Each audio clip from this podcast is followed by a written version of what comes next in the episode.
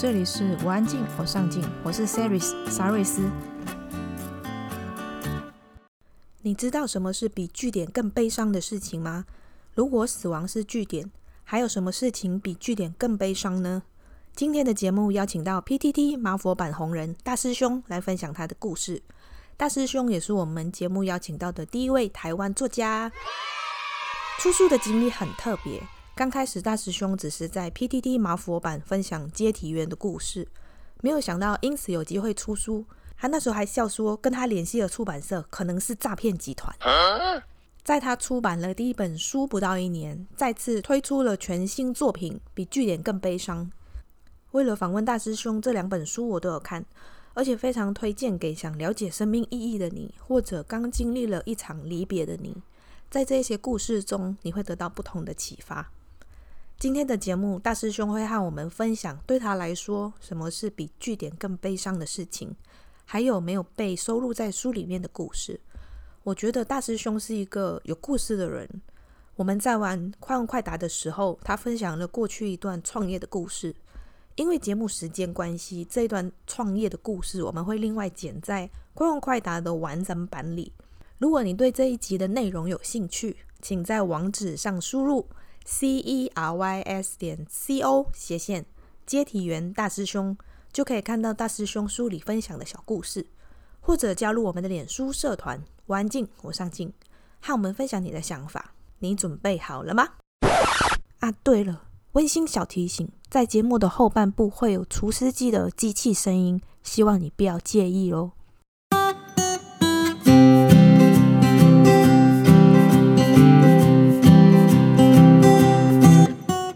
大家好，我是大师兄。然后之前就有在那个 PTT 马佛版上写一些马佛文，后来有出本书叫做《你好，我是阶梯员》。那今年出了一本新书，叫做《比句点更悲伤》。我其实蛮好奇的，为什么你会叫大师兄？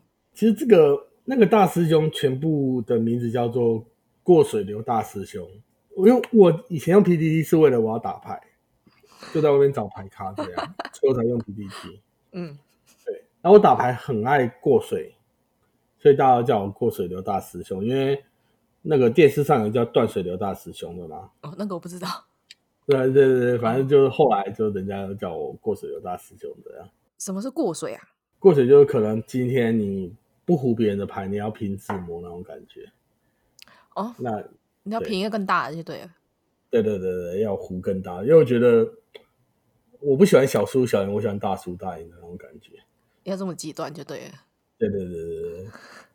那你可以跟我们聊聊说，呃，当初是怎么接触到接体员这一个行业的？这个行业哦，嗯，这行业其实是我以前从来没有想说，我以后长大要做什么有关殡葬方面任何。一些事情的一些一些想法，嗯，那直到我照顾我爸一段时间，我爸过世之后，我自己在殡仪馆，我就觉得说，这个地方好宁静，然后工作不能说神圣，是觉得说很有意义的感觉啦，就可以让自己比较人生比较那么无聊一点，因为我觉得我以前人生都过得太无聊了，所以我后来才应征这份工作，果然蛮有趣的。对，竟然有趣。那你在入行的时候，你记得你有被问过什么问题，或者是做什么事情吗？最常问的这是你怕不怕这样？因为我这个工作其实我算是候补进去的。我前面一个人他说他不怕，嗯，可是他上班在第三天他就不做了，因为他觉得家里有小朋友啊，然后老婆啊、老妈都会反对他就这、嗯、这。工作，所以我算是后面替补上去的，嗯、所以他那时候就问我说怕不怕，然后带我去冰库拉了一具当时最可怕的遗体，就是被火烧过的，让我看，然后问我感觉怎么样？不怎么样。你 第一次看的时候不怎么样吗？其实我常常会跟人家说，其实我我会觉得啦，我自己觉得说，假如我今天没有害这个人，他不管什么形状，我都觉得很 OK。不就是不会被他的那个状态吓到吗？对对对，因为我觉得其实我没有害他，我只是觉得他今天什么状态，那真的是他的命。他好适合吃这一行饭哦，你 会不会是因为之前你做过长照，所以你对于这一些会比较能够适应？我觉得多少有点关系耶。嗯，对啊。那你平常在就是做接体的工作内容大概有哪一些？呃。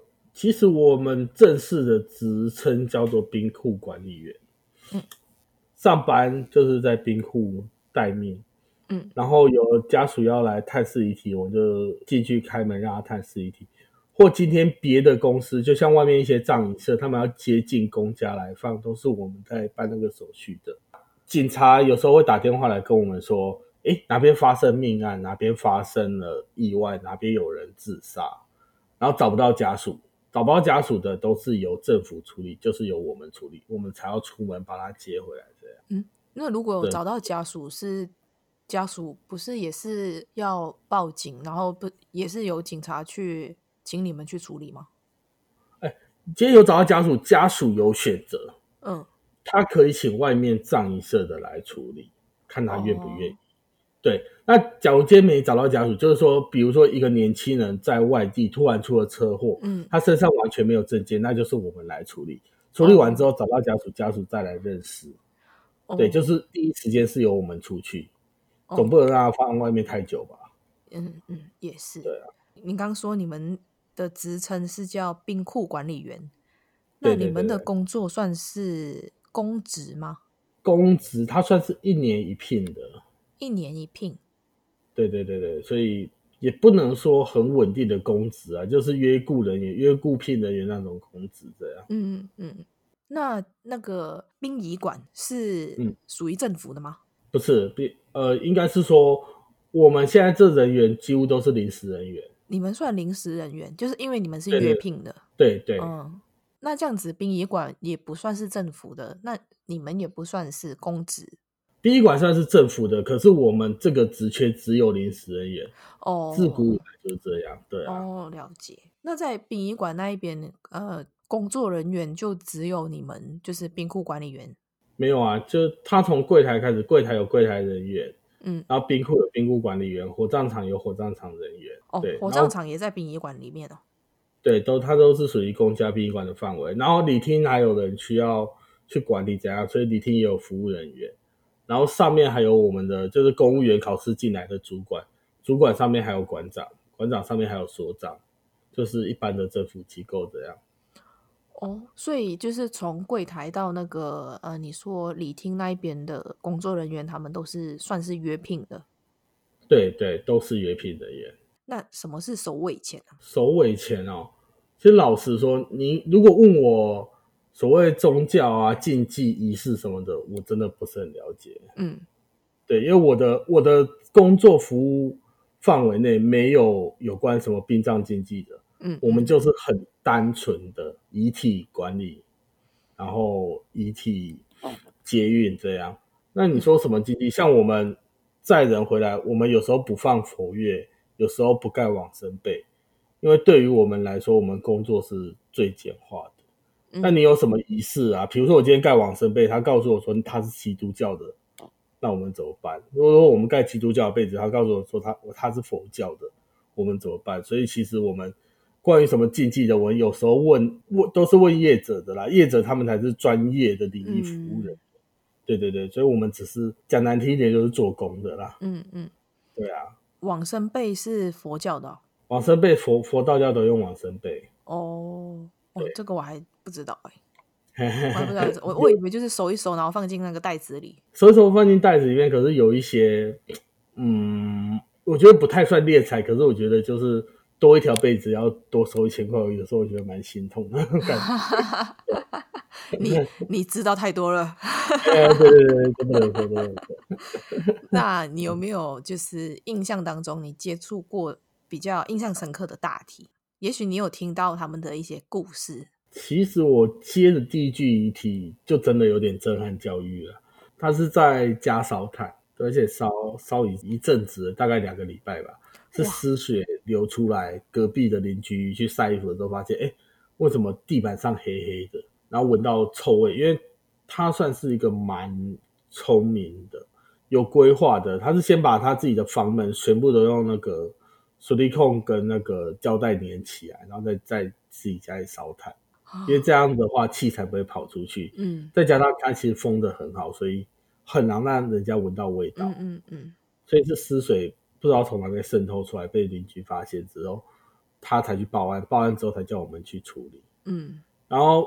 一进去真的是被那场面吓到，反正就是一个，就全身已经怎么说，已经发烂发臭的在椅子上，那冷气还开着，对，他死前有在吹冷气，嗯，然后就是炭盆啊，炭盆旁边有很多书，因为那个时候我们请警察去问房东的时候，房东说那是一个作家，对，哦，对，然后他在租房子写书，然后打电话去问他家里的人说，哎。这谁谁谁是你家属吗？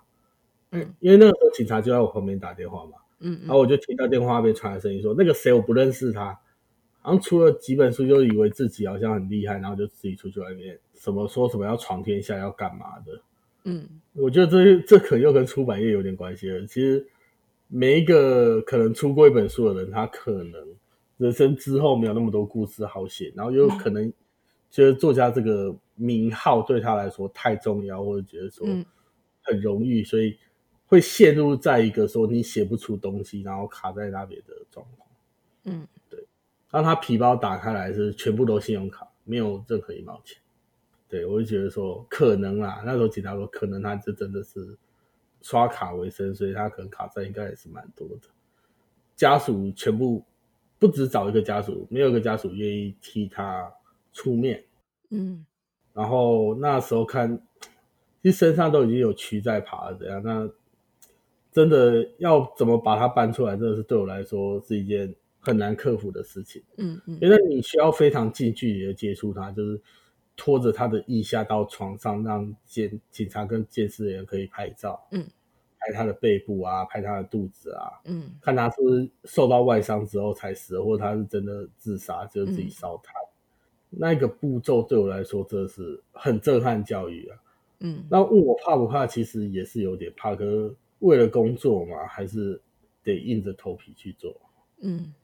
还有一个让我觉得很困难，就是说它是一个公寓的四楼吧，所以我们要从四楼把它抬下来，它身体又很大，哦，没有电梯，没有电梯，没有电梯，所以那这是很大的一个挑战，对。那你那那一天你还记得？你第一次看到就是状况很不好的大体，那一天你还吃得下饭吗？可以诶，其实怎么说，我一直觉得吃饭这件事情非常重要，不管是我从事哪一个工作，是很重要，没错。对啊，非常重要。对啊，所以我真的还是吃得下啊。诶，我想问一下，就是呃，因为我没看过，然后我有点好奇，嗯、就是像这一些自杀，或者是呃没有人发现他们已经过世的大体。他们为什么会流尸水啊？哦，尸水这部分哈，有可能是就是说他们身上会起了一些变化嘛，血血液总是流动的嘛。嗯，其实每个人身体上面多少都会有一些细菌、霉菌什么之类的。嗯，是因为你平常有在跑、有在动、有在流汗、有在代谢。嗯，所以其实他们就不会这么侵犯你的身体、你的身体。假如你今天是躺在床上，可能躺个一个礼拜，我觉得应该也是会发烂发臭了。嗯，对。那你今天身体停止运作之后，有些时候他们身上会引起一些化学变化，就开始肿胀。肿胀之后就是有一个血泡，一个血血泡，就类似你脚长水泡那种感觉。哦，水泡爆掉之后就是失血了，哦，就流出来。对，所以常常去接。像前几天一个年轻人跟我讲说：“哎、欸、哥，我觉得我完蛋了。嗯”我说：“怎么了嘛？”他说：“他前几天去搬运一个，可能是往生一个多礼拜的吧。”搬运的过程中，他血泡破掉，嗯，有一滩尸血跑到他嘴巴里面。他没有戴口罩吗？呃，老实说，接久了就很很懒，跟我一样，就懒得戴戴口罩。可是你们这样不是不就会很容易会有那个细菌感染吗？嗯，我先讲那个，就是我书上讲的那个老司机集团。它是属于政府约聘的，因为我们只有一台车。嗯，假如我今天出勤，其他任务都是由他们去做。嗯嗯，然后晚上我们人手不够，也不出勤，所以晚上也是他们去做。嗯，所以他们接体量会比我们多。他们算是外面的葬仪社，嗯，可是他们有标到政府的标案，就是说今天假如我们夜间出勤啊，或是有重大刑案，都是他们出去的呀。哦，对对对，那我们是一些小刑案、小自杀，我们可以处理就我们处理。那假如今天有比较重大的，都是由他们处理，因为他们会比我们再专业一点。那专业过头就是说他们比较不会防备自己的。专业过头，对对，这是专业过头。哦，我们有时候遇到那种厕所卡住不行的，我都会叫他过来，就类似叫请他们来支援。嗯，嗯，他们过来看看之后就说哦，这简单，然后就直接进去，因为他们公司很规嘛，就是说他们必须穿西装，哦，就西装、裤、衬衫、皮鞋这样，然后我们都穿雨鞋哦，他们穿皮鞋都可以搞定了，因为已经很专业了。对，他们已经很专业，就该怎么抬、该怎么处理，他们都已经算是 OK OK。然后那一个人是新人啊。我就觉得他们教新人的方式也不是很好，每次都说啊，口罩不用戴啊，麻烦怎样，就手套戴着就好。那那他那他怎么办？他说他弄到失水。经过我两个礼拜的研究，他还没有变僵尸。嗯、我不知道我会变。讲的他一副自己很认真这样。真的啊，我就不知道，我也不知道怎么办啊，我也没喝过啊。我问他咸还是甜的，哦，好咸哦，很咸哦。可是它那个水泡是很大的那一种，就是很很大的肿的那一种，然后你一按破掉，就是整个爆开的那一种。对，它是那那种水泡都长到很肿，通常都是你一碰它就破掉，然后你整层皮都可以把它拔下来，因为它皮跟肉已经分离。天哪，那不就破坏尸体了吗？哎、欸，其实我们去到现场之后，我们要等一个叫做鉴识人员，嗯，嗯，他是政府机构的，他他也不是警察哦，他算是鉴识小组的。嗯嗯嗯嗯，所以警察也不会拍照，警察有时候都是躲远远的那种。对对，然后等监视小组来之后，监视小组会来拍照。有时候他们会翻身，有时候会请我们翻身，照瞳孔、照指甲、照有没有外伤，然后照附近的状况，就全部都要照，然后让检察官判断说他到底是自然死或他杀。在尸体还没动之前，哎，他们还没来之前，我们不能动任何尸体部分。嗯，可是等到他们拍照收证完毕的时候，我们就可以把它搬走。你也知道搬运的过程中有时候不是那么顺利，嗯，比如说在公寮，在一间小厕所里面，嗯嗯，然后怎么让这个尸体移动，其实有时候真的会损害到，我这也不避讳的跟你说，嗯，嗯，因为假如厕所太狭窄的话，我们要硬要把它抬出来，一定会有一些撞击或怎么样。嗯，通常我们自己都会留一些现场的照片，来告诉家属说，今天尸体有任何的损伤，其实。是不可避免，而且他当初就是这样的。嗯嗯，对。那你有没有搬过就是最难搬的？我一百七十几公斤吧。哇，在哪里啊？在一个学生宿舍里面的一个社会人士。学生宿舍里面的社会人士，就是在某大学旁边的学校。嗯。就学生出租套房的那，嗯、都专门租学生。嗯。不过那个人好像是延毕怎样，反正就租久了，那个老房东也给他租。嗯嗯所以他就住在里面，那是私人的，那不是说学校的宿舍。嗯嗯。那时候他是倒在厕所里面，然后就没穿衣服，怎样？预估计啊，那时候现场估计是他应该是洗澡洗到一半心肌梗塞，然后就倒在那。哦。所以那时候真的难搬呢，因为他太重，然后他又太矮了。对，矮跟重那肉就是结在一起。嗯，可是可是矮不是更更容易就是转弯？这我是觉得也是蛮难转，因为它太宽。哦。对，他矮会太宽，就厕所门有点出不去。我也蛮怀疑他那时候怎么进厕所的。对啊，会不会是你们看到的时候，他就是已经就是比较肿了？他之前并没有这么肿。有趣的是，他家属就说他原本就那么肿。哦，因为那时候我自己也是以为过很久变肿，他家属在旁边说、嗯、没有啊，他原本就那么肿，还有一点尴尬。你干嘛跟家属说这些东西？没有，因为我那时候想说啊，因为我们到的时候家属也到，我那时候看说，哎，他是往生。几天了吗？不然怎么身体好像有点、嗯、有点肿胀？嗯嗯。他说：“哎、欸，不是不是，他原本就那么胖。嗯”对，家属就这么回答，所以我们也很尴尬。对，因为那其实就很很难很难去移动的。嗯。然后他们家属其实也蛮体谅我们，就是说：“哎，没关系没关系，就只要平安把他送回去殡仪馆就好。”所以那时候真的是费九牛二虎之力，也叫了两台车来支援，一共六个人把他抬回去。那如果像这种就是可能体型比较大的，那是不是就很难放在那个冰库里面？嗯、因为你不是说冰库好像都会有一个 size？对，所以应该说胖的人没人人权嘛。其实胖的很麻烦。譬如说，你今天手交叉放在你的肚子中间，然后要一直把它往里面推，推到一个形状之后，赶快用布绑起来，这样才有办法把它塞入冰库。嗯，对。之前试过，就是说它其实进冰库是可以进，就是可能用力塞一下就会进冰库，嗯、可拉它拉出来是不能拉出来，因为已经结冰了。对啊，因为你已经塞在那，不就就是硬在那边了吗？对啊，这很尴尬。所以那个时候我们是有一个人爬进去里面，嗯、把身体用斜的这样斜的出来。对，因为要调个角度嘛，你这样直的，对啊，因为两边卡住，你把它放斜的，就是对角放对角，大家、嗯、就可以出来。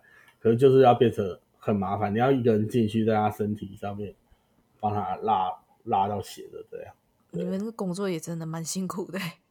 没有那个工作我不做。什么东西你不做？还可以选的。就是爬进去，没有，因为我太胖了，两个两个胖子在里面卡住，所以胖都是瘦的人进去拉的呀。我胖就是为了这一天的。最好是在那边。那我看你的书啊，你都会讲说：“我是大师兄，我们下次见。”就为什么会有这一、嗯、这一句口头禅？我那个时候是蛮自豪的时候，其实我故事是一直都有的。嗯，所以三五天之后，我有可能来说一个故事。嗯嗯，所以下次见读者承诺也是给我自己的期许。嗯，就是说希望下次还有故事来分享，或者说我下次还能分享一些故事。那我我以为会是呃，因为你做这一行，啊、每次说下次见，其实也不知道到底有没有下次的意思。哦，没有没有没有没有那么深，我想太多。你第一本书跟第二本书出版的时间其实没有差太远，对不对？对啊，没有没有没有差到很远啊，可不到一年。而且你第二本好像你说好像写才写了几个月，没多久你就出了。啊，第一本写这是因为自己那时候真的太无聊啊，也没什么事做，然后加上我在 FB 写一些小废文的习惯。嗯，所以有时候就拿一些废文来网络上就是复习，就是再把它改编一下，也不算改编加长，就还原那时候的事实这样。嗯嗯，对，然后就写一篇一篇的故事，然后发现哎反应不错，后来就出了第一本书叫《我是接替员》。啊，第二本书是我写完之后，其实我也我也没有预设要写第二本书或怎么样，只是出版社问我说，哎，你有没有想考虑要写一下第二本？我那个时候不知道为什么很常遇到我之前在医院照顾的那些爷爷奶奶，嗯，我想说倒不如我比较多故事是偏向那些爷爷奶奶的故事，再加上我自己零碎发生的一些小故事，所以第二本书写的也算顺利了。对，嗯，那你为什么当初就是在你出第一本书之前，你会想要在网络上写作？那个跟我一个高中老师蛮有关系的，因为那个时候。我那高中老师跟我很好，嗯，就可能是我大学、高中比较落魄的时候，偶尔会去学校看看他，他都会请我吃饭啊，就是去骗吃的这样。然后长大之后，偶尔当然也要回馈老师，就会常常回去看老师，请老师喝咖啡或干嘛。人家请你吃饭，你请人家喝咖啡？哎、欸，咖啡现在比饭还贵，对啊，星巴克现在很贵哦。好好好，对啊。可能在聊天的时候，前面当然是聊一些。很没营养的话，啊，嗯、就是可能帮助未成年少女或什么的故事啊。嗯，他可能听到之后就觉得说：“哎、欸，我教出你们这些学生，老师跟我讲有的没有的。然后你们上上课不是应该不是上课上班不是应该有很多故事吗？嗯，嗯应该那些故事也可以讲吧。嗯嗯。那我就每次就跟他讲一些故事，讲一讲，他就说：“哎、欸，我觉得这个蛮适合拿出来写的啊，干嘛不写？”嗯，所以我那时候刚好在。妈佛版看到有人写凶宅，写凶宅其实啊，就职业差不多差不多，哦、所以我就觉得，嗯、那不然我也来写一点啊。而且我还亲眼看过的。对对对对，所以就还蛮顺利的，对。啊，那你在写的时候有没有想说你会就是呃有一点曝光别人的的事情？我我这我这不避讳跟别人说，我的故事都是三个故事或四个故事合在一起。哦，不是不是原版的。可能是 A 先生他的家庭因素导致他上吊，可是 B 先生可能就是他的家庭因素导导致他跳河，所以我可能用 A 的前面写 B 的后面这样。我其实前面是有点怕说发生过什么事情哦，在网络上看到，像你说的，嗯，就曝光别人的什么什么隐私之类的会不好，嗯、所以我是觉得说，男性改女性，女性改男性，嗯嗯，上吊改跳河什么，就是会把它稍微做一些修正，嗯嗯，然后其实每一个故事它都是确实有发生过的，只是我把三四个合在一起，我觉得这样对我对大家都会比较好一点。嗯，那你是说自己心里有没有觉得什么不舒服的话？我有时候会觉得说，某一些往生者身上的故事给我的是一种启示，可能是一种告诫，可能是一种经验的展现，或者叫我们说人不要往这方向走。在我工作中，我遇到这样的故事，我就觉得说，今天是他用他自己整个人生的经验来告诉我这一件事情的启示，所以我是希望说。我也能把这件事情告诉大家，让大家，或者让大家想一下说，可能你遇到这些事情的想法会不会跟我一样？因为我比较偏向其实说我的想法是怎么样。嗯嗯。当然有时候会有共鸣，有时候大家想法会比我更好或怎么样，其实不一定，就要看自己的个性。嗯。所以我我也是希望透过这些故事，让大家就跟我一样，在我这个职场遇到这些事情的时候，假如是你们会有什么样的启示，会有什么样的启发？这样，所以我倒是觉得还好。嗯。嗯，可是我觉得我自己本身会下地狱吧，所以是没什么差的。放心吧，没有地狱这件事情的。可是我同事跟我讲一件事，我就蛮有趣的。嗯，因为他本身也很悲观啊，他说：“你不觉得人间才是地狱？”对。对，没错，因为什么病痛都是在人间，说不定老你你往生后是没有病痛的，所以你会觉得人间才是地狱。对、嗯，你现在正受的惩罚。嗯，我觉得他有时候跟我讲这种屁话，都觉得蛮有道理。是真的啊，因为其实人走了就走了。对啊，对啊，然后受苦的其实都是身体，跟你在你活着的时候面对的人事物比较、嗯、比较悲惨。对对对对，这我很同意。你的第二本书书名比据点更悲伤。那如果说死亡是据点的话，嗯，什么是比据点更悲伤的事情？我是觉得很多很多很多的问题都是在往生之后才浮现。嗯，对，我前一阵子去接了一个，我觉得算是面黄肌瘦的一个工人，他是由他的同事发现的，可是他在一间可能只有三平四平的小房间里面吧，因为我就觉得那个房间非常简陋，就是一张床。床的旁边是书桌，书桌上面一个电视，电视后面一个柜子。不过他好的地方是有它有独立的厕所，嗯，所以就是一个很小的套房，嗯。然后你走路差大概三步四步就到厕所了，他就往生在床上，鼻子上面有一条鼻胃管，然后肚子是凹下去，他是整个瘦到不成人形，嗯。然后我们去接他的时候就有稍微聊天，因为那个时候鉴识小组也是带新人嘛。反正就是在跟他讲说，我们大概要怎么照相，怎么判断，才知道说他大概什么时候往生的，或者他有发生什么事情这样。他那时候就拿第三张发票说，有一件很重要的事情可以告诉我们什么时候往生，就是他最后一次买东西是什么时候。所以他就拿那张发票说，哎，看这是几月几号的发票，距现在两天前，代表说他两天前他还有办法出去买东西。嗯嗯，对，所以那时候我稍微看了一下那张发票，他买了。一瓶酒，一包烟，跟一个很古早的糖果啦，嗯、那种水果糖，有很多种颜色，在一个黄色的盒子里面。嗯，萤火虫之墓那个糖果，就跟他那个学弟讲说：“你看，这就是他人生最后买的三个东西。”嗯，然后在旁边看，我就觉得，哎、欸，好屌哦，这人好屌哦，他插着鼻胃管，他还有办法喝酒跟抽烟。对啊，对，然后他的同事在旁边讲说，他病很久了，他应该。应该知道他这次过不去了。那他旁边其实床里面有很多的营养品，就是类似亚培安素，有没有？就是通常生病的人都会喝那个，因为那个就是代替牛奶来补充自己身体，就是说从鼻胃管灌下去的那个，嗯嗯，类似营养品。他旁边还摆了两箱，然后他死前他手上拿握着的是他的存折，所以就代表说他其实真的知道他这次活不了。那他平常都喝营养品干嘛？他可能在死前想要放纵一下，嗯，就是拿他以前可能他很久很好几年都没有接触烟跟酒，所以他就买烟跟酒。那糖果有可能是他回忆啊，嗯，我只能在旁边猜测，因为那没有家属，嗯，同事也跟他不熟，只有只能靠我们看到的事物来回忆他在那两天前买那些东西是想干嘛，或者说以他现在的环境，为什么他要买呃那三样东西？为什么要买这三样东西？嗯，对，然后我们看烟，抽完半包在那边，酒瓶已经被捏完丢在旁边了，然后那包糖打开来好像才吃两颗吧，三颗这样，我就在旁边一直不断的想，哦，这个说不定是一件好事，因为他在他死之前已经把他大半辈子觉得还不错的享受就抽烟喝酒嘛，嗯，吃吃糖，快乐的回忆他已经过完了，就觉得这个人其实已经很 OK 了，对，只不过那个时候。他见识的弟弟很白目，就觉得说：“哎、欸，我有个问题，他酒到底从哪里下去？他到底是走管子下去，还是走嘴巴下去？”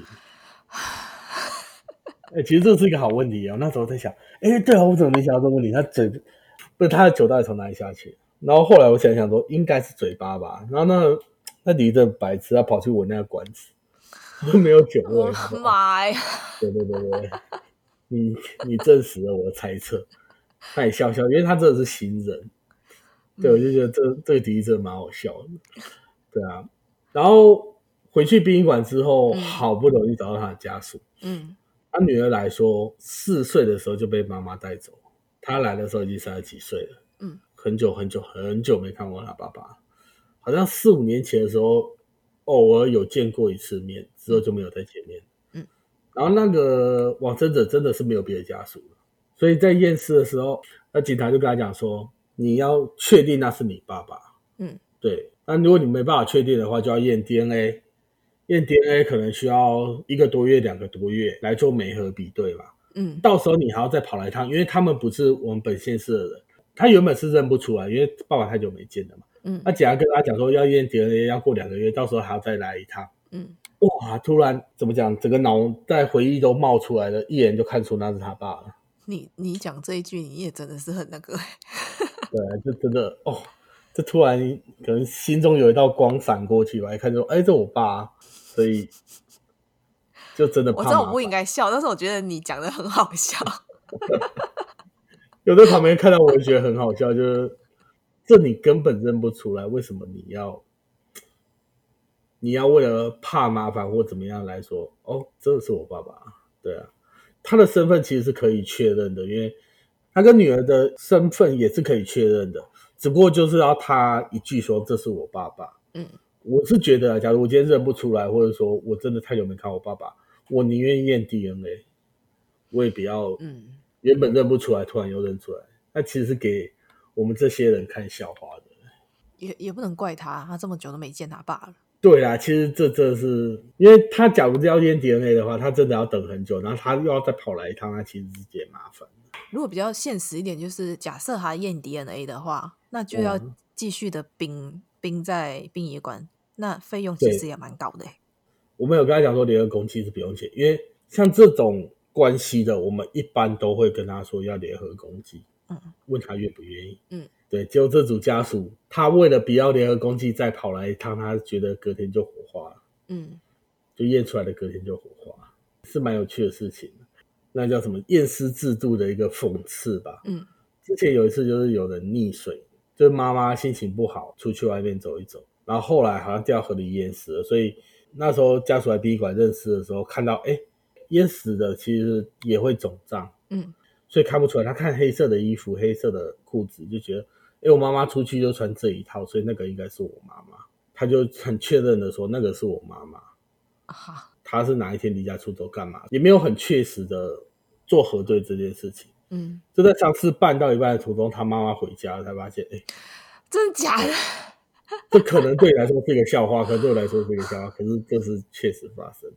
对，天哪！才知道当初那一个其实验尸验的，我也不晓得。这漏洞很大 哎、欸，是没有爆出来啦，因为很多都是你也知道。原本的那一个大体不就要又要重新再去找到底他是谁？啊、因为他们那时候误以为是他、啊、他妈妈。嗯，很长很长，就是需要家属的一句“他是我的谁”。有一次我们接到一个无名尸，他是在一个国小前面上吊，国小前面的树下、哦。嗯，是早上学生去上课的时候才发现，哎，为什么树下有人吊在那里？哦，吓死人呢！这样。对，这吓人，我会觉得这没水准啊！讲真的。啊，对，真的，因为会造成小朋友的阴影。小前面那真的太夸张了啦。对啊，所以我们把他接回来的时候，发现他是一个游民。嗯，对，然后他是社会局通报人口已经有点时间了。我们就是也不是我们是警察，循着他身上的证件找到他的弟弟。嗯，他弟弟跑来之后就说父母离异，一个带一个走这样，所以他真的很久很久很久没看到他的哥了。那、嗯、警察叫他认，他真的一时也认不出来。嗯，后来想个方法，就说，哎，那我可以跟我哥讲一下话嘛？那警察就好，那不然我就推到外面去。嗯，因为警察其实每次验尸的时候，他不会太靠近，通常都会比较偏外面一点。嗯、对，所以那个时候只有我跟他在那个冰库里面，他就对着他哥，应该是他哥讲那一些话，就是说，我虽然不知道你是不是我哥，可是我有一种感觉是你就是我的亲人。嗯，那今天这场丧事，不管你是不是我哥，我都会尽全力帮你办。我、哦、这边有打个叉，他来的时候是穿一件保全的制服。我估计我不是排斥保全，或者说说他什么，嗯、我是觉得说，我就觉得说他生活其实不是很好过。我觉得啦，嗯，是可能是我以貌取人这样，我就觉得他不是很好过的。嗯，不过他真的很愿意帮那位往生者处理这场丧事。他就是说，就当我你是我哥好了，丧事我会全权帮你处理，希望你可以安息、平安、平安，那就顺利的走掉这样。就讲这些话出来之后，警察一进来说：“你认出来了吗？”他只有回答一句说：“没错，这是我哥。”然后就帮他把丧尸处理掉。嗯，对，所以对于整个验尸制度，我也不知道怎么讲。我我不是批评制度，可是常常在看这个举动的时候，就觉得说这是一件蛮神奇的事情。对，怎么讲？我在旁边看的这个状况下，还没有出错过了。除了那个认错妈妈以外的，其他都没有出错过。哎，我们怎么会聊到这边？没关系，聊天不就是这样吗？这听听你这样讲，还蛮……如果说制度这个东西的话，其实也还蛮……嗯、你要说人性吗？是很人性，因为他至少问你嘛，不是走，不是走那种很很自私的东西，呃、就是要你一步一步讲，而是他让让你自己去。那一个大体是不是你的亲人或者是什么的？但是这当中又存在着很多的疑点。你说，就你遇到的一次嘛，就是那个认错妈妈的。那假设他真的是有家人的，那他其实这样一辈子也不会知道，其实他是什么时候走的啊？其实有时候在你在那个验尸室外面听到检察官、法医来叫家属来认识，有时候觉得其实蛮好笑的。就是假如他今天很久没看到他爸爸，他爸爸已经变腐尸了，他会问说。你爸爸身上有有没有痣？有没有刺青？有没有什么胎记之类的？哎、欸，老实说，你真的知道你爸爸身上有没有胎记、刺青的？不知道，另外一半才会知道吧？对呀、啊，我有时候觉得这这怎么可能会知道？可是他就问了煞有其事，旁边的人那边努力的回想，说他到底有没有什么？这搞得很像每个人都对自己的爸爸妈妈很不了解一样。对，可是正常人应该不知道自己爸爸身上就除了衣服。没有遮蔽的地方，啊、有没有痣？有没有什么？一般都不知道吧？对啊，对啊。所以有时候我在外面听了很想笑，可是这就是例行公事，不然每一个都要 DNA，其实很累。对啊，如果像你说每一个都要验的话，两三个月，两三个月这样等是要等到什么时候？对啊，因为我就觉得有时候孩子多生一点也是有好处的。之前就是一个 要验 DNA，嗯，然后大儿子拿 DNA 出来，然后比一比不对。不对，之后他就想说，干王生者不是你爸妈，嗯，为什么比一比会不对？可是那王生者的身份又蛮确定的，嗯，就他可能就是某某某，就是差 DNA 比对，嗯嗯嗯。后来二儿子拿去比对，哎，对嘞，嗯，所以我不知道啊，有点绿绿的，你每次都你每次都在那边有点绿绿的，对啊。儿子多生几个是好事啊，不要不要把鸡蛋放在同一个篮子里。可是即使是绿绿的，应该也有几 percent 是是有对上，只是不不完全而已吧？对对对，就没有到完，嗯，不是那种趴数没有很高的那种感觉。哦，嗯、那你这样子就是每天面对的故事这么多，嗯、可是其实并没有几个是上新闻的、啊。应该是说上新闻的我不会写。那那些故事你一写出来，大家都知道你在哪里，你是谁的。所以有上新闻的，我就 pass，不然就是过很久才写。然后再美化过这样是吗？对啊，诶、欸，第一本书我讲的案子，这么说吧，好不好？其实每一个新闻都查得到，我自己有查过。可是你有美化过啊？怎么查？对啊，所以其实我写新闻的，你们也不知道啊。对啊，我在看的时候，我就有在想说，这个是不是什么之前什么什么新闻的？可是看一看那个、啊、那个死亡方式，好像又不太一样。对啊，所以你是一个匿名出书，你一定要有一个，我觉得自我保护啦，嗯，的一个措施。那你之前都是在 PPT 还 P PTT？PTT PTT，你之前都在 PTT 发布文章嘛？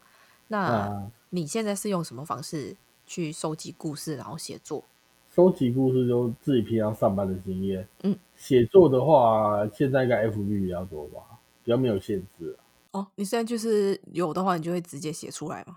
我是觉得我我自己觉得我不太想再出书了，反正就有故事就写，故事就写这样。啊？为什么？好，你会懒啊？不要这么懒嘛！啊，不行不行，我就要走很懒、很慵懒的路线。我就觉得应该够了啊，对啊。哦，嗯，好吧。那你有没有曾经因为就是家属的悲伤情绪影响你的工作？也蛮长的，我是那种人家会哭我会跟着哭的那种。真假的？对啊，因为我比较爱哭啊，我真的本身蛮爱哭的。那你要怎么去调试你的心情啊？如果你看到别人哭，你都在哭的话，我就哭完就没事了。就有时候会让我想起一些画面吧。就可能有时候送爸爸进来或送小孩进来的那种感觉，会让我觉得说，假如我今天真的是我遇到的话，我我应该也会跟他们一样，保持一样悲伤的情绪，嗯、所以就莫名其妙就跟着人家哭起来。那你在哭的时候，你应该会要回避一下吧？要啊，要转身，不然很丢脸。不是丢脸，是人家想说关你什么事？对啊，有些人会这样觉得，可是我觉得那情绪一来。就没办法啊。嗯，可是那你这样不就每天上班的时候情绪都很容易受到影响？应该是说，我们这边真的算是比较贫穷的殡仪馆。有钱的会怎样？其实我不止在一家殡仪馆待过，我待过两家殡仪馆。嗯，那第一家其实它它的环境是它外面的业者、外面的葬仪社都不能冰存遗体，所以要全部都送来当地的殡仪馆才有办法。就是让它冰存这样，他那个殡仪馆不就是在那个地方吗？要怎么又再送到当地的？好，比如说我今天这家殡仪馆在某一个县市里面好了，嗯、我这一家殡仪馆旁边的葬仪社都不能冰存什么大体或什么之类的，就全部都要往这家殡仪馆里面送，这是一种模式。另外一种模式是，可能以前公家的殡仪馆不够，所以导致政府那个时候容许外面的殡仪馆可以让。别的遗体那边冰存，然后长久以来下来，就变成说我今天可以冰在公家，也可以冰在外面。外面就是外面的葬仪社，假如今天某一家葬仪社，我自己买了十个冰库，我这边也可以让人家冰遗，只不过火化都要从公家火化这样。这时候就有分哦，分成说在外面的设备一定比较好，因为他们需要盈利。公家是属于给大众专用的，嗯，所以像我在第一个殡仪馆外面不能冰，所以今天有钱没钱的都送过来。那我在第二个殡仪馆，其实外面的业者是可以冰，就比如说没钱的送过来，有钱的冰外面。对，因为外面那些业者都会把自己的礼堂啊布置的很豪华之类的，然后所以你冰在那里会让人家觉得说，哎，蛮有面子的。我觉得我爸冰在一个比较派头的地方，不是冰在公立的，公立的是穷人去的那种感觉。哦，对，所以我现在在的我都戏称它是穷人的殡仪馆。哦，不要这样，因为有钱的人冰不到这边来，所以以前我在那一家就是有钱没钱都冰过来的殡仪馆，其实我情绪波动都比较大一点。嗯，一方面是他案件多，另一方面是情绪会很大，就是因为有家属才会情绪大。嗯，通常有家属的时候会场面又比较哀戚一点。嗯，那像我现在这殡仪馆，一方面是案件没有那么多，因为外面都会瓜分你的案件。其实有没有案件对我们殡仪馆其实是没差的，这些钱不是丧葬费不是我在赚，可是对外面就差很多，因为他要赚那些丧葬费什么的。嗯，我们只赚冰水费，其实对我们来说，顶多就几百块或几千块的一些。有钱的都是在外面，那没钱的就是说像我讲的无名尸啊、意外啊，嗯，或是自杀那些都会冰在我这里。嗯、这一方面都是家属不太理，或是根本没有家属，所以就没有什么太大的情绪波动就。嗯，你做这一行多久啦？不久哎、欸，三四年了。那你这样入行四年，每天这样面对死亡，嗯、你会不会有无感呢、啊？我觉得我对这件事情，就是往生或这个家属的故事，我会站比较远去看，不会站太近去看，因为其实太无感不好、欸，太无感真的不是一件好事，嗯、所以你必须还要多多少少放一些，不能说放感情，就是至少要放尊重，嗯。尊重在那上面，嗯、就是尊重对于往生人非常重要因为有一些人就是太无感，导致不是做一些不好的举动，有时候说一些不好的话或干嘛。嗯，就常常有些人在那个无名师来就跟我聊说，啊，自己去干嘛干嘛干嘛，然后很开心怎样，一下喝酒一下干嘛。我就觉得我现在在处理一个人的后事，我们可以先把他帮他入冰柜啦，休息之后，我们再进行我们的聊天。不要说你今天就是不尊重对方，然后就是在那边我们打屁，然后顺便做完这件事，我觉得这是不太对的事情。嗯嗯，就一切都要有一种程序来啊，就至少尊重要在里面。对啊。那我很好奇，像你会在工作的时候去听到不同的故事吗？那这些故事都是你们去问警察吗？还是你们会有人去跟那个葬仪社的人聊天的时候聊到？很多故事都是在验尸的时候，因为验尸的时候一大堆家属会在外面，葬仪社的也会在外面，所以他那时候就在这边开始在讲故事，说啊，这家属就怎样怎样，导致现在要来验尸，不然就是要解剖的时候，因为解剖要等检察官要等很长的时间，他们就在那边讲啊，我就是接着这一件哦，就怎样怎样怎样才导致今天会这样。那如果我们自己遇到的话，就是说，在我们去的现场过程中，跟回来家属给我们的反应。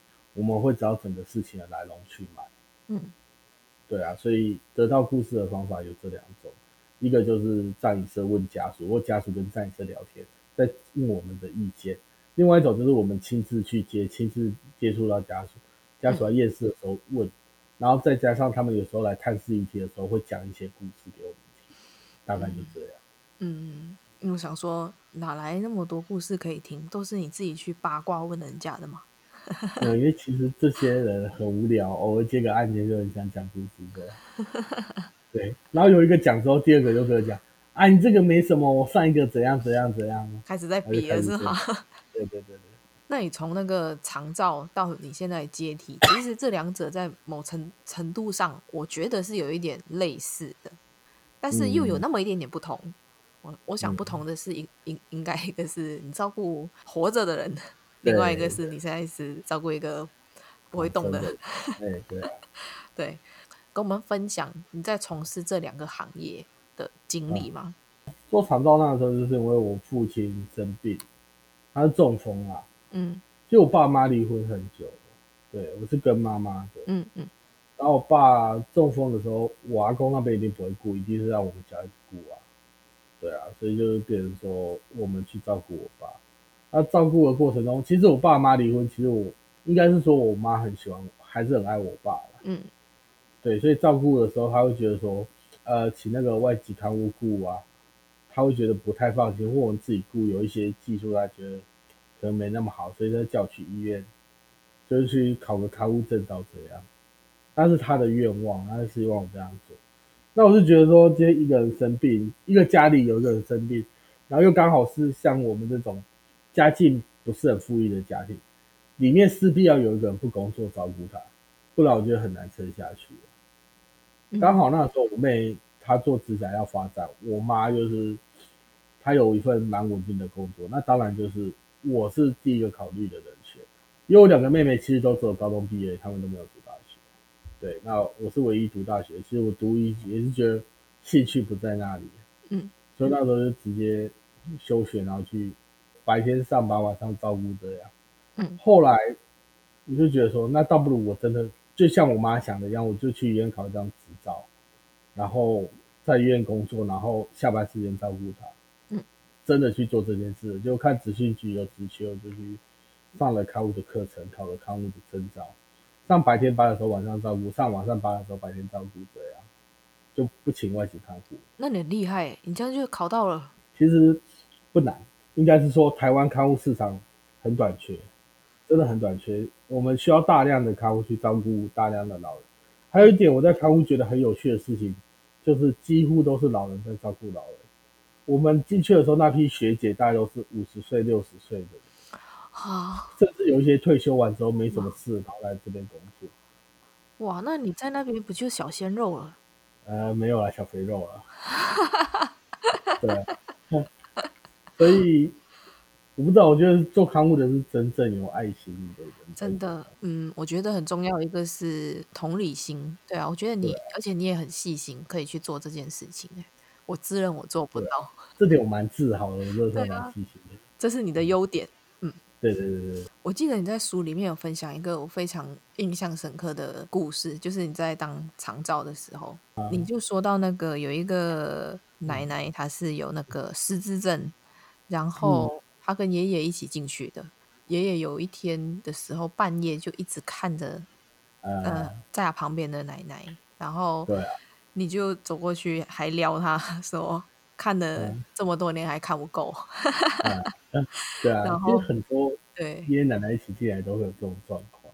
对啊，然后就说那个奶奶因为就是病发的时候常常会发脾气，早就已经不太记得他另一半是谁了，嗯、但是因为爷爷还记得他，然后他就指着那个日历上面的日期说是、嗯、呃明天是他们的纪念日嘛，嗯，然后看到那边的时候我都快哭了。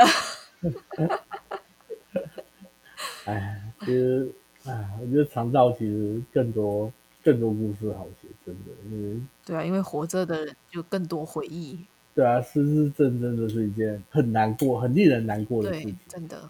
对啊，嗯。好，转换一个心情，那我来问问你另外一个东西，就是你为什么会想要买凶宅？有比较便宜是吗？其实凶宅没有没说比较好，比较不好，但是因为有价钱的。嗯，价钱的落差才会觉得才选择它。可是很很难找哎、欸，他又不会告诉你说，哎、欸，我这里是凶宅哦，因为他曾经发生过什么事情。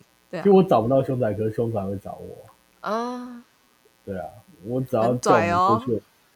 对，我们只要找到差不多凶宅的话，反正来的一定是房东，不然就屋主嘛。哎、欸，等一下，那个凶宅的定义是，如果他是那一种就是生病在家过世的，这个应该不算凶宅吧？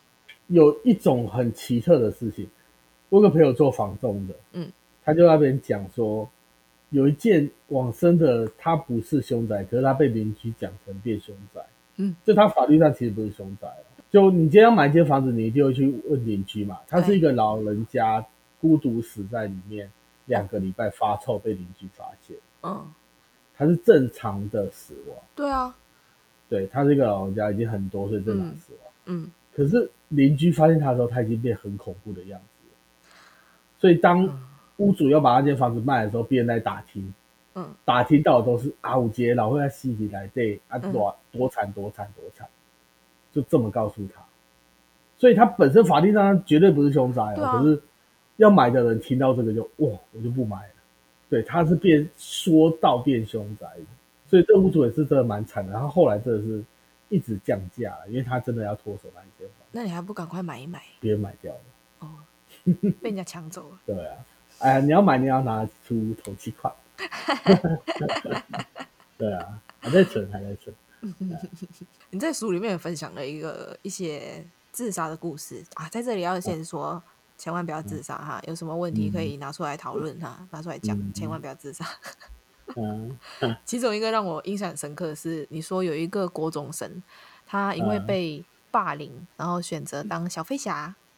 嗯，然后他的故事让你想起你小时候也曾经就是被霸凌过，但是因为你撑过来了，你有走过来，然后你那时候对这个往生的呃国中生说，如果想要聊天的话可以找你，所以你一般都会跟大体讲话吗？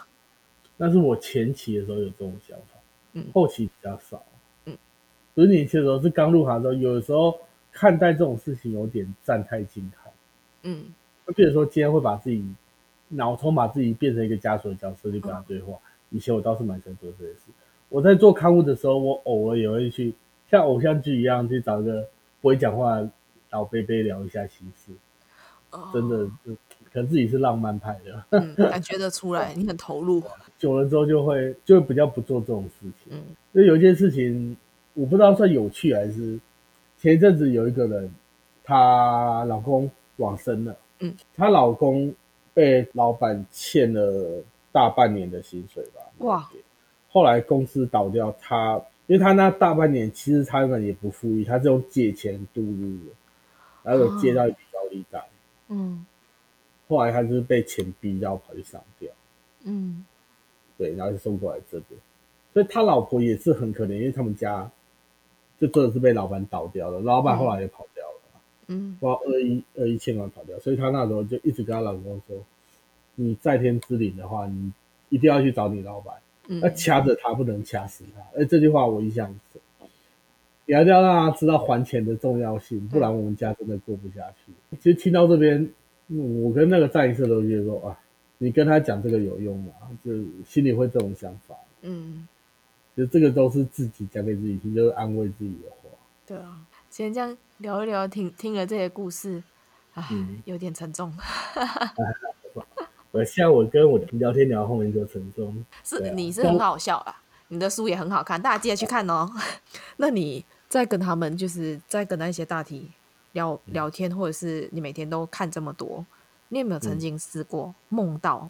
我有哎、欸，真假的？梦到我早上起来就忘记，因为你今天去接体的时候，嗯，你有没有戴口罩？那味道都会在你身上，嗯。那你回家洗澡的时候不一定能把那味道洗掉，那味道有可能会沉在两三，在身上两三天。嗯，因为那味道太浓了，有时候会卡在你鼻腔里面的黏膜上面。嗯，所以睡觉的时候会闻到那味道。嗯，那当你闻到味道，早上的场景又太震撼的时候，可能你做梦都会梦到晚上的那个早上你看你去接的那个场景。嗯，对，所以其实算蛮常梦到的。啊，但是你会忘记？我我这人蛮健忘的。他跟你说什么呢？你也忘了。对啊。好，来最后一题，对你来说，什么是上进心？这题非常难，因为人生是不求上进。对啊。上进心哦，哎、欸，我真的没有上进心哎。你你之前有说过，你在书里面提到你自己是一个没有目标的人。那因为你不求发财，嗯、你也不求长命百岁，也不求有女朋友，嗯、因为你觉得梦梦想是奢侈的。但是在你出书之后，就开始有人要你上进，让你开始去思考人生，好像要努力正向才算是完美。你会觉得说，你的生活是必须要追求自己的快乐，还是满足别人的期待这一些？所以，那对你来说，你觉得人的一生最重要是什么？快乐吧，快乐最重要。嗯，这这有点太主动。就是你今天突然往生了，其实阎罗王问你说你还有什么遗憾，你会觉得说，哎，没有啊，这走不走都没什么差的感觉。这这是我觉得说这是一个非常完美的人生啊，对我来说。那我常常有时候半夜问自己说，因为我看到那么多意外吧，那假如今天。真的有场意外把我带走，我到阎罗王面前，他问我说：“我有什么遗憾？我有什么没做到？或者说你有什么未完成而悔恨的事情？”我假如会说没有的话，我就觉得说这是我人生是一个非常非常完美的人生。我还没出书之前，我可以很肯定的说，我其实没什么遗憾。就出书之后，真的这算成就，呃，也不算成就，就可能算了算。对，反正就有点成就之后，可能会梦想会越来越大。其实。对我来说，这真的是一种警惕耶，因为我不太希望成为一种有梦想、有压力。有梦想对我来说是一种压力呀，是一种负担。我还是希望做一个作为，就像我为什么不想写第三本，就是说我希望做一个没有负担的人。可能我这人比较没肩膀嘛。也就是说，其实现在现在我在意的人已经够多了。我有个奶奶需要在意，我有个妈妈需要在意，我有两条狗需要在意。嗯。但我不希望再多增加一些我在意的人，因为你只要在意的人越多，你活得就越累。这是我自己给我自己的一种想法。在你身边的人都活得好好的，这种梦想就够了。嗯、就是可能是我这人比较自私啊。我其实觉得我的梦想也是很很实际，就是吃得好，睡得饱。哎、欸，对。讲起来我好像这样也没有什么上进心哎。哎呀，我是上进不太需要。你短短人生短短没几年，你我是觉得追求目标是一件非常重要的事。可能对有一些人，那是他成就感或可以让他写在后人生传记上面的一些事迹，我是觉得很棒。可是除了那些人以外，其实绝大部分的人都是觉得只要平稳，然后快乐过一生，应该就够了。这就是一种很奢侈的梦想。真的，我宁愿当一些平凡。那如果对你有兴趣的朋友，可以在哪一些平台追踪你呢？我现在几乎都在 FB 写了，就 FB 找大师兄 Big Brother 就可以找到我的粉丝团。我我有一个问题，欸、为什么你会那时候叫过水流大师兄，不叫那个周星驰功夫里面的那个六师弟？六师弟哦，不，哎、欸，那时候功夫出了哦，那时候功夫出了，功夫出了几百年了，好不好？没有啊，我还是觉得那时候叫大师兄要不要派头一点。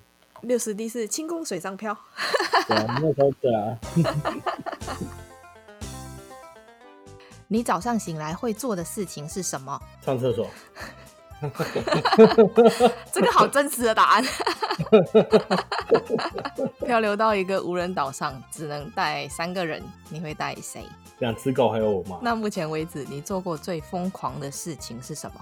有一次我要上课的时候，突然有个陌生人，他问我说：“可以借钱到他去新庄吗？”我说：“我也没钱，不然我载你过去好了。”然后我跟他其实完全不认识啊，然后一路上也没什么聊天，就我连他叫什么名字、做什么事，然后为什么要去新庄，我都没有问他。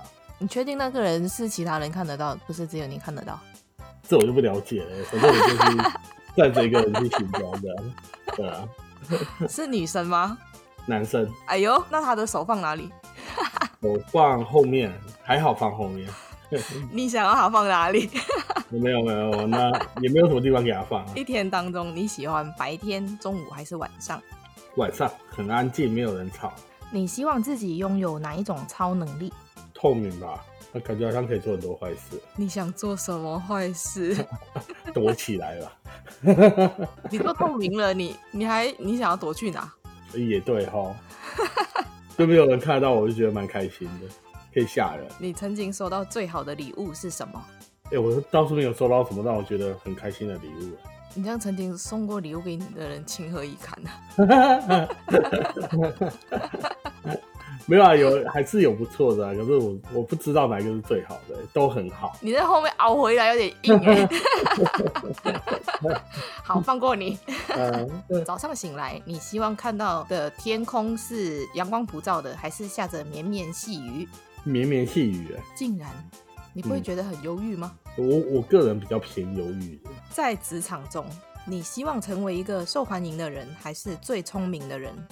我觉得是不要被注意的人，太被注意的。你说什么受欢迎或是最聪明的，其实那那些在职场中都很不吃香，事情会很多。大家有什么事都想到你，做好自己的本分，这在职场上就够了。那你用三个字形容你自己？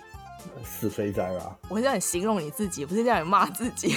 然后形容对啊，反正就是，哎、欸，我从小到现在外号要么就是胖子，要么就死胖子。可是我已经很习惯别人叫我这样。你说长大之后形容自己有肥宅，我觉得是个蛮蛮好的形容词吧，也又肥又宅啊。我前面为什么一定要有个死呢？因为三个字啊，凑字数啊。对 啊对啊，凑字数的。有什么事情是你一直很想做却没有机会实现的？很想做没有养哈士奇。那我很喜欢挑战那种比较难难度很高的犬类。哈士奇感觉就很难沟通，就很外星人那种。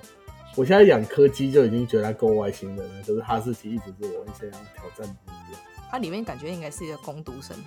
对对对，然后就这样才有挑战性。以前以前我家在乡下的时候，我们都是养很大型犬，什么德国狼犬啊、东威纳之类的。现在搬到城市之后就没有办法养那么大只的狗，所以我觉得大只的狗抱起来才比较温暖一点。所以你就养了两只。哎、欸，我养一只柯基跟一只腊肠，两个都是女的吗？对啊，我只养母狗。你可以不要那个，就是故意那个意有所指吗？哎、欸，没有没有没有，母母狗比较不会乱尿尿，因为公狗很爱做记号，而且母狗比较不会那个骚动。Oh. 对，这是这是有那个根据的，因为我不想要被公狗，因为公狗有时候很鲁啊，烦就烦很久，母狗比较不会有那么大的情绪变化。嗯嗯。不好意思啊，误会你，我以为你意有所 指。没有没有没有，我没有，对，我没有想那么多。是我想太多。有什么事情是你无法忍受的？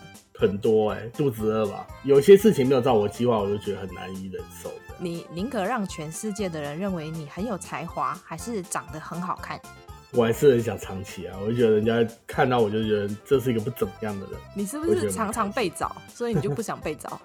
一直都是担任配角或绿叶，就好像一个团体里面一定会有个胖子，那个胖子一定很好笑。当他显得很累，我蛮喜欢当配角在旁边点缀一下，让主角可以更明显、更发光的那种感觉。抬轿的。目前为止，影响你最深的人是谁？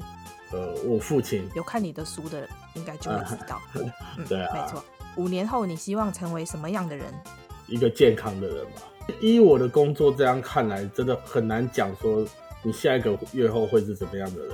那五年后对自己的期许是真的好手好脚，可以走路，可以跑，可以跳，这是我觉得很重要的事情。分享一件你做过最好笑的事情。我搬新家嘛，嗯，然后我昨天去洗衣服的时候，发现我那洗衣洗衣精怪怪的，嗯。就他叫我说要洗完衣服之后再倒进去，嗯，对，后来我才发现那个是什么衣物柔软剂，我个人觉得蛮好笑的，因为我那边笑很久。我说我已经搬过去快半个月，我才知道我用的不是洗衣精这样，果然平常是生活白痴。那你有觉得这一阵子的衣服都非常舒服吗？香香的，香香的倒没有，我是觉得有点洗不干净。我觉得洗过什么衣服洗的不太干净的感觉。你宁愿在你的生活中有一个倒带的按钮，还是一个暂停的按钮？有没有快转呢、啊？你你想要转到什么时候？那如果有的话，有的话我应该是会选快转。就好像我那个时候在 PDD 写文章的时候，我都会讲一句话，就是说我希望我的人生活到四十岁就还是五十岁就停止。嗯、感触是我做长照的时候体悟的，因为我觉得。再怎么有钱延续自己的生命，假如你都躺在病床上，嗯、其实是很可怜的一件事情。假如我快转键的话，我真的是希望我人生可以就是快一点，快一点这样。你是我问过这一题这么多个人以来唯一一个提出说有快转键吗？我觉得快转蛮重要的啊，快转蛮重要的。就好像你月初刚领完薪水，就很想按快转键，就下个月再领一次的。尤其是礼拜一的时候，你就很想赶快快转到礼拜五啊。哎、欸，对对对对对，没错，就是这样的心情。嗯，反正做事都一样。你宁可不见家里的钥匙，还是手机？手机吧，手机对我很重要。如果你有和动物沟通的能力，你想和什么？和狗吧。应该是问他有没有很讨厌我吧，因为我每次都欺负他。你干嘛欺负人啊？没有，就是有时候看他躺在床上，就不吓吓他们，都觉得好无聊的感觉。如果可以永远停留在过去某一年，你想要停留在什么时候？为什么？假如可以停留某一年，我希望是在今年。其实我出书之前的日子，我都觉得不是一个成功的日子啦。出了书之后，虽然不能说成功，可是对我来说是一个很大的转折。那如果你现在不是从事目前的职业，你最想要做什么？嗯、我最想要做，应该还是鸡排店吧，做吃的，嗯、做吃的。在在哪里跌倒，在哪里爬起来。那如果你可以在生活里面消除一件事情之后，你再也不需要做这件事，那会是什么？刮胡子吧，觉得烦是吗？嗯，烦啊，因为我每次都像流浪汉一样，我同事都觉得很困扰。你同事觉得很困扰？对，我都每次都急到很很多胡子，人家都以为我是商家，你知道吗？就比商家还像商家，就比流浪汉更像流浪汉。所以我同事每次都说：“哎、欸，你要胡子要刮啦，不要那么懒，又干嘛？”可是我本身就比较懒。如果你必须跟某一个人戴上手铐生活一个月，那会是谁？之前是林志玲，然后现在还要想一下。林志玲现在已经是别人的了。哎、欸，对对对对，周子瑜好了，我觉得还不错。哦，嗯，好。如果可以瞬间到达世界上任何一个地方，你最想要去哪里？最想要去香港吧，出去走走的感觉蛮爽快的。如果可以变成透明人一天，你最想要做什么？我还是想宅在家里，我现在很不想出门。如果要你跨出舒适圈，你会做什么事情？我可能我论调比较老套吧，我一直觉得人生苦短，干嘛要让自己活到不开心呢？所以现在做每件事情，我都尽量让自己很开心，就觉得就非必要不会去做那些事情的那种感觉。因为我做每一件事情都是我觉得我想去做才做。如果你可以立即成为某一个领域的专家，那会是什么专家？美食专家吧。如果只剩一个月的时间，你最想要做什么？哦，这个我想很久了。那、啊、假如今天还剩一个月的时间，我会跟人家收白包，我觉得该还我，然后我会花给他看，告诉他说，我真的是你给我钱，我真的是有用到，我用的很舒服。然后上次其实我自己有有打算有准备，所以我就觉得说花自己白包的感觉很爽。我要让大家知道说，其实白包真的是不应该是死后给的，应该是开开心心的花给大家看的感觉，就一定要收回来。那如果你可以成立一个慈善机构，你希望帮助哪一些人？流浪狗。那如果你可以开一间公司，你希望可以做什么？应该是卖鸡排吧。如果你有一艘游艇，你会叫它什么名字？平安号吧。平安，平安回来是吧？哎，对对对，平安回来就好。对对对。如果你可以演出一部恐怖片，你希望演出的角色是吓人的还是被吓的？哈，我想演尸体耶！你不，你没有每次我给你二选一，硬要那边给我第三个选项，好不好？那我也吓人了，我也吓人了。那如果你可以邀请五位名人跟你共进晚餐，你会邀请谁？不，五月天好，一次请你的。你这很懒呢。那你宁可一个人困在无人岛上，还是跟你最讨厌的人困在电梯里？我我我我一个人困在无人岛上。你宁可出席一个完全不感兴趣的音乐会，还是主题很无聊的讲座？音乐会。你宁可先听好消息还是坏消息？坏消息，可能跟我吃饭的关系有关吧。我鸡腿都会放在后面吃。那你会不会吃到最后就已经开始爆了？所以我胖啊，我就一定要把后面那个吃完。你觉得没有人出席婚礼比较悲惨，还是没有人出席葬礼比较悲惨？婚礼吧。葬礼我没有没有人出席的，我看太多，所以不觉得悲惨。然后没有人出席的婚礼，我还没看过。如果不得不失去一个感官，你会选择哪一个？味觉吧。你那么爱吃东西，然后你不要味觉。因为我工作上非常需要味觉，有时候我真的很希望自己是一个没味觉的人。你工作为什么需要味觉啊？嗅觉，我讲错了，是嗅觉。你不要吓我，我一定要填什么哎、欸？没有没有，是嗅觉，是嗅觉。你刚刚会有一点不小心透露了你自己的秘密。没有没有。像我前几天我叫 Foodpanda 啦，就网络上点点一些餐点，然后。选说他到的时候跟我收钱，嗯，那、啊、他到的时候刚好有一个接体车也在一个年轻人过来，所以我叫他等一下，我先处理完，我再跟你结账，因为我工作比较重要嘛。对，那个家属下来的时候，其实就哭得很难过，旁边的那个李医师就在那边讲说，啊，年纪轻轻就出车祸，然后就送过来这边。嗯，呃，我知道的讯息就是说他是年纪很轻，可是突然出车祸走掉。嗯，然后。可能他们讲话太大声，我觉得那 foodpanda 店员也有听到，就是说那个外送员也有听到。嗯嗯嗯。后来我先很快的叫他们写资料，我再出来刚才拿餐点的时候，我给他那时候餐点一百五啊，我给他两百块的时候，他就他钱拿了，他就思考了一下，可能是刚刚那那件事情给他有点蛮大的冲击吧。嗯。就跟我说一声谢谢，然后就很惆怅的走掉了。嗯。对，那这个故事告诉我说，他少找我五十块，我在想说要不要。对，我就想说，他看看看你给他那两百块，为什么不还你五十块，就很惆怅的走了？他想怎样？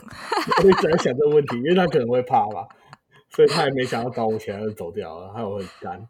因为那时候我很忙，我也忘，我也我也没注意到。哦，然后奇怪，他对有没有找我钱？好像没有找我钱。对啊，你每次都讲，每次前面讲的跟后面那个结论都不一样。听说上镜的人都在听我安静，我上镜。你喜欢这一集的内容吗？如果你喜欢我们今天的内容，请在 Apple Podcast 上面给我们五颗星，或者留言告诉我你的想法。订阅、打新、分享的人一生平安。那我们下次见喽，拜拜。